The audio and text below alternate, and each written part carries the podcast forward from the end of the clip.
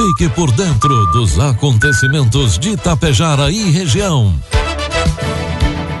A partir de agora, Tapejara Notícias, segunda edição. Um trabalho da equipe de jornalismo da Rádio Tapejara.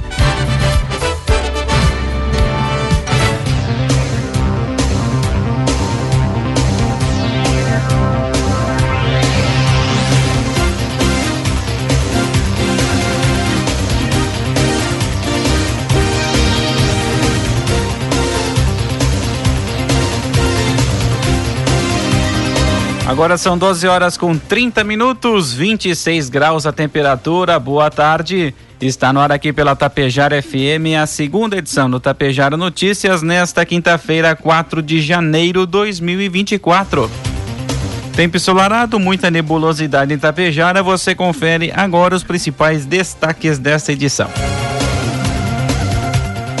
Após reivindicação de anos, remédio para a doença de Fabry passa a ser distribuído gratuitamente pelo SUS.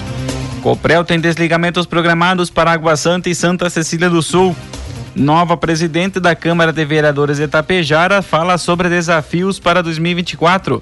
E Ibiaçá recebe emenda de 200 mil reais para a agricultura.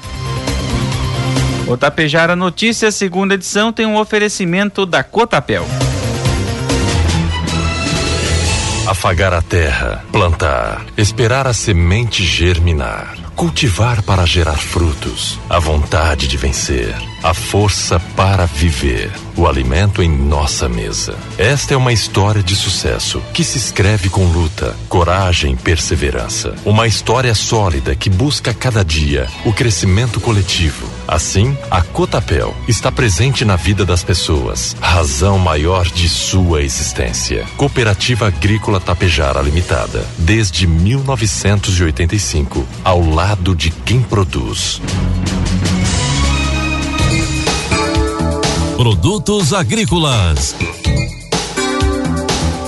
12 horas com 32 minutos e meio, cotação dos produtos agrícolas, preços praticados pela Cotapel nesta quinta-feira. A soja, R$ reais, milho R$ reais, trigo PH 78 ou mais, R$ reais. O sul do Brasil teve um inverno menos rigoroso, o que favoreceu a emergência da soja voluntária. Assim, as folhas da planta carregaram inóculos da doença mais severa da cultura, a ferrugem asiática. Além disso, a atual safra está sob o efeito do El Ninho. O fenômeno climático causou maior volume de chuvas, mas intercaladas com longos veranicos nas principais áreas produtoras da oleaginosa. Essas condições dificultaram o estabelecimento da soja, levam ao atraso à semeadura. Causou ainda necessidade de replantio em diversas áreas produtoras, como Mato Grosso e na Bahia. De acordo com a Embrapa Soja, esse cenário explica o grande aumento de casos do problema. Segundo o consórcio antiferrugem, até o final do ano passado foram reportadas 130 ocorrências da doença na soja. Para efeito de comparação, o número é 490% superior ao mesmo período de 2022, quando apenas 22 registros de ferrugem, ferrugem asiática foram feitos. A atual safra de soja, ou melhor, a safra anterior de soja, terminou com 295 casos, com os últimos reportes feitos em abril do ano passado. Informe Econômico. 12 horas 34 minutos. Trazemos as informações e cotações do mercado econômico.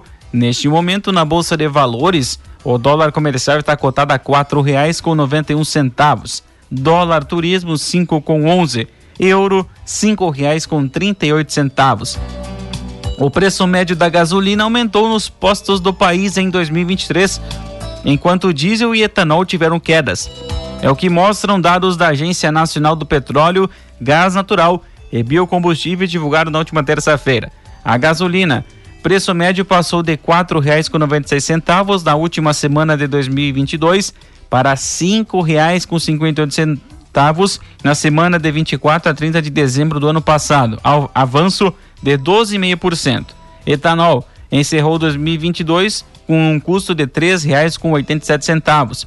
Na última semana de 2023, o valor médio encontrado foi de R$ 3,42. Recuo de 11,6%, e o diesel fechou ano passado em R$ 6,25.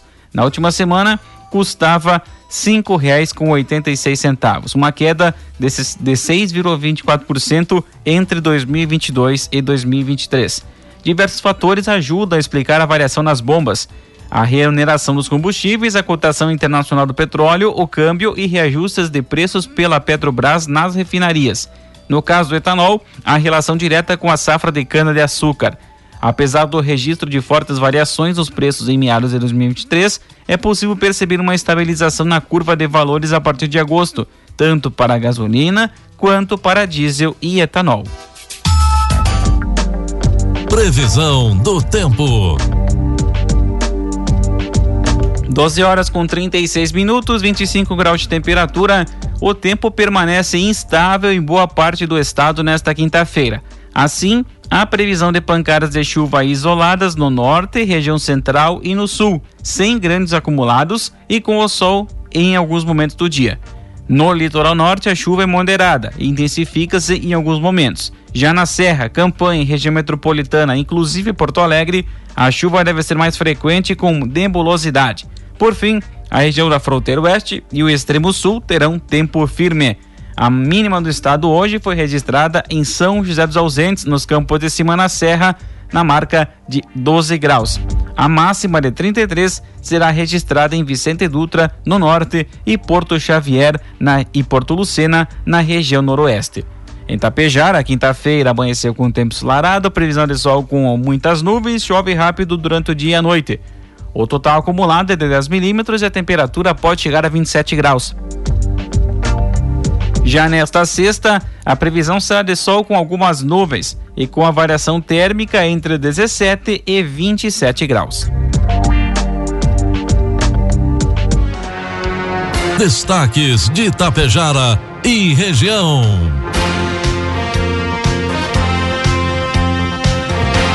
12 horas 37 minutos, 25 graus de temperatura. O medicamento alfa-galcidase, essencial para o tratamento da doença de Fabry, passará a ser distribuído gratuitamente pelo Sistema Único de Saúde, o SUS. A disponibilidade recomendada pela Comissão Nacional de Incorporação de Tecnologias do SUS, Conitec, no fim de novembro, traz alívio para brasileiros que antes pagavam cerca de 90 mil reais por mês pela terapia. No estado, pelo menos 100 pessoas com a doença que não têm condições de custear o tratamento devem ser beneficiadas. Segundo o Ministério da Saúde, neste momento apenas equipes trabalham para elaborar os critérios e condutas para a utilização do medicamento. Só depois disso deve começar a chegar aos pacientes. A doença de Fabry é genética, rara e pouco conhecida. Progressiva e multissistêmica, afeta aproximadamente uma em cada 100 mil pessoas no mundo. A patologia pode se manifestar de diferentes formas, como complicações renais, neurológicas, problemas cardíacos e dores intensas, principalmente nos pés e nas mãos. O diagnóstico se torna difícil uma vez que muitos sintomas podem ser confundidos com outras doenças. Este foi o caso da empresária Mônica Slongo, de 35 anos. Seu pai teve Fabry há 19 anos e em seguida ela também começou a sentir os sintomas. Sinto muitas dores e bastante fadiga. Se ficar sem o tratamento, tenho crises intensas de dor. Com a medicação, consigo controlar isso e ter uma vida praticamente normal, contou ela. O tratamento é feito através da infusão de medicamento intravenoso a cada 15 dias e pode custar até 88 mil reais por mês. Para garantir o tratamento, ela conseguiu na justiça o direito de receber o remédio de graça, uma vez que até então não estava previsto no SUS. Em Tapejara, município de 24.557 habitantes, segundo dados recentes do IBGE, um grupo de pessoas afetadas pela doença de Fabry lutava há pelo menos 16 anos pela inclusão de medicamentos no SUS. Nós vamos deixar de ser invisíveis. Muita gente não sabe o que é a doença e temos dificuldade até mesmo na hora de tentar algum benefício para se aposentar por invalidez até nos planos de saúde. Agora, além de conseguir o medicamento de graça, vai ser possível conquistar outros direitos, afirmou Adriano Slongo, fundador e presidente da Associação Gaúcha de Pacientes Portadores da Doença de Fabry e Familiares. Por causa da associação, lideranças políticas da cidade buscaram no Ministério da Saúde protocolo de intenção de inclusão do medicamento à doença no Sistema Único de Saúde. Agora, além da liberação do medicamento, o processo envolve também questões relacionadas ao atendimento em consultas e a inclusão na Classificação Internacional de Doenças, a CID. Atualmente, a associação conta com 530 membros de várias partes do país. A Copran informa a seguinte interrupção no fornecimento da energia elétrica para o município de Santa Cecília do Sul, na localidade de Linha Fernandes e município de Água Santa, em Gramado do Erval. O desligamento está programado para hoje à tarde, quinta-feira, 4 de janeiro, da 1 às 5 horas, para a substituição de postes, cabos, isoladores e transformador para aumento da capacidade da rede. As interrupções são feitas para garantir energia de qualidade na vida dos cooperantes. Na dúvida, a Coprel disponibiliza o número 116. Na última sessão ordinária do Legislativo Tapejarense de 2023, na terça-feira, 26 de dezembro, além da apreciação e votações de projetos de lei e indicações, aconteceu a eleição da nova mesa diretora da Casa do Povo. Para 2024, a mesa diretora será composta pelos seguintes vereadores: presidente Adriana Boinartuzzi, do Progressistas, vice-presidente Paulo César Lângaro, do PDT, Josué Girardi, primeiro secretário do Progressistas, e segunda secretária Rita Iscariote Socella, do PSB. A nova presidente da casa, Adriana Bueno Artuzzi, esteve na Rádio Tapejara e fala sobre as expectativas, desafios e demais pautas pertinentes para 2024. Estou assumindo aqui o último ano né, da gestão dos quatro anos como vereadora e assumindo então a presidência e realmente um ano de eleição, um ano onde a gente sabe que precisa ter muita cautela, porque a gente tem toda a parte jurídica das eleições. Então vai ser um ano bastante desafiador para mim como presidente, mas eu acredito a nossa equipe de vereadores são pessoas com bastante experiência, já sabem como é o funcionamento também, e eu acredito com certeza que vai funcionar, vai acontecer da melhor maneira possível, e também teremos esse ano a Expo Tapejara, que queira ou não, a Câmara de Vereadores também sempre é parceira de todo este momento. Então a gente vai ter bastante atividades e estaremos aí logo mais divulgando também, né, um calendário, alguns momentos que a gente vai poder proporcionar também dentro do legislativo, né, em algumas homenagens, alguns momentos especiais também para a população de Tapejara. A primeira sessão ordinária do Legislativo Tapejarense será realizada no dia 5 de fevereiro, a partir das 8 horas da noite. Agora são 12 horas com 43 minutos, temperatura de 25 graus. O município de Ibiaçá será contemplado com uma emenda parlamentar de 200 mil reais destinado à agricultura. O recurso oriundo do deputado federal Dionilson Marcon, do Partido dos Trabalhadores do Rio Grande do Sul, e será pago através do Ministério da Agricultura e Pecuária. Em publicação em rede social, o parlamentar atendeu ao pedido da Associação Rio Telha, Vila Vitória, Araçá Baixo e Assentamento Seguidores de Natalino, além de lideranças locais e regionais do Partido dos Trabalhadores, em especial o vereador ibiaçaense Alcir Stefani e o ex-prefeito de Ibiaçá, Cláudio Miro Fracasso. O montante permitirá a aquisição de equipamentos agrícolas. Na manhã de hoje, quinta-feira, Funcionários de um escritório de contabilidade descobriram que o local de trabalho havia sido arrombado e que vários notebooks foram furtados na Avenida 7 de Setembro, esquina com Rua Antônio Prado, no bairro Vera Cruz, em Passo Fundo. De acordo com as informações, o arrombamento e furto ocorreram durante a madrugada. A ação criminosa foi realizada por um indivíduo ainda não identificado que escalou uma grade lateral, subiu no ar-condicionado e arrombou a janela. Os funcionários, ao chegarem para o trabalho, depararam-se com o arrombamento e o furto dos notebooks, sendo um da marca Dell, um da marca HP e três da marca Acer. A Brigada Militar foi acionada para o registro da ocorrência. O caso será investigado pela Polícia Civil e qualquer informação pode ser repassada pelo 190 da Brigada Militar e o 197 da Polícia Civil.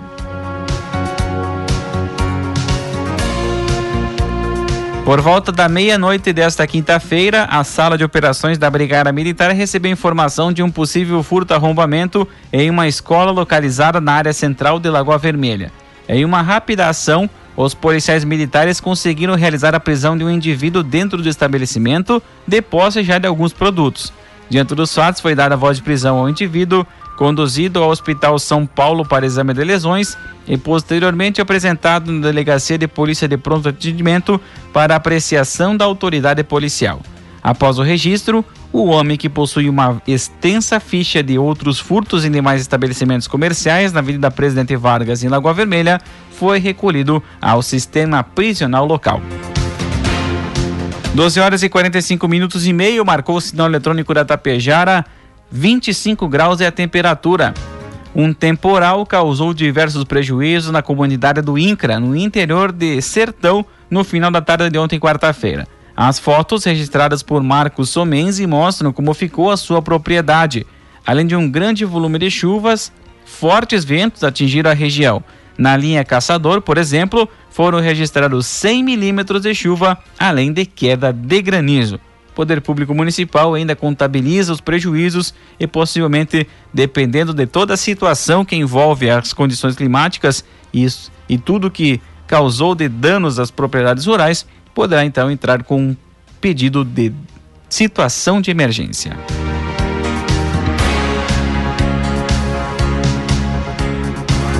Um furto foi registrado no município de Marau na tarde de ontem, quarta-feira, na rua Darwin Morozin, no centro. Segundo o relato da vítima, por volta das 13h30 da tarde, ela estacionou o veículo, se deslocou até um estabelecimento comercial nas proximidades e, em questão de minutos, ao retornar, percebeu que teve seus pertences furtados. O criminoso teria bloqueado o travamento da porta da caminhonete para conseguir abri-la. Em câmeras de vídeo monitoramento é possível ver o suspeito vestido com camiseta branca e calça jeans. Ele levou documentos pessoais, celular e uma furadeira da marca Makita.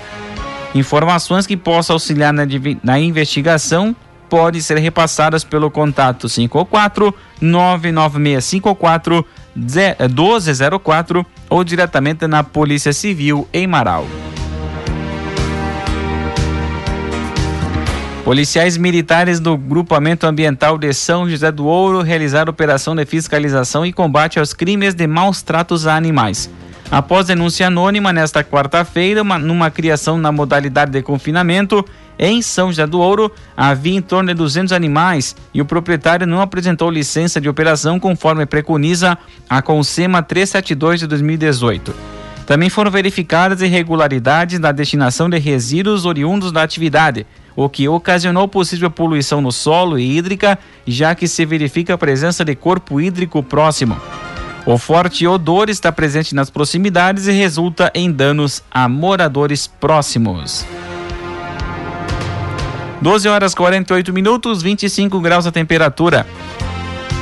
A Universidade Regional Integrada, URI, retoma na próxima segunda-feira, dia 8, o cronograma de provas do vestibular de verão, segunda edição, que prossegue até o dia 26 de fevereiro. Os candidatos que se inscreverem durante a semana para aqueles cursos com vagas disponíveis já poderão realizar a prova na segunda-feira seguinte. As provas, por meio de uma redação de forma remota, se constituem novas oportunidades de ingresso na universidade já a partir deste primeiro semestre de 2024. Os estudantes podem optar em fazer a redação online ou utilizarem a nota do Exame Nacional de Ensino Médio, o Enem.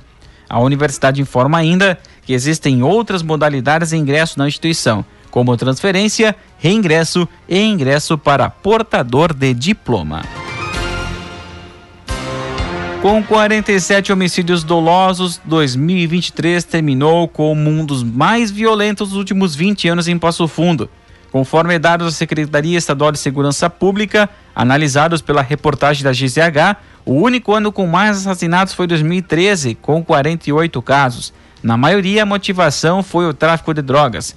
De acordo com a Polícia Civil, a taxa de resolução dos homicídios é de 70%. Além das, mortes, das 47 mortes, 2023 teve ainda outras 49 tentativas de homicídio, o que significa que houveram crimes violentos, mas que não resultaram em assassinato. Além dos 47 homicídios, Passo Fundo teve um registro de feminicídio e um de latrocínio. Com exceção de 2015, que teve o mesmo número de vítimas de 2023, os números apresentaram queda desde 2013. Em 2019, o patamar foi mais baixo, com 15 homicídios em Passo Fundo. Ao longo dos últimos cinco anos, os casos voltaram a subir. Dos 12 meses do ano passado, março e junho tiveram a maior concentração de mortes violentas, 11 e 8 vítimas, respectivamente. Nos demais, o índice fica entre 2, 3 e 4 casos.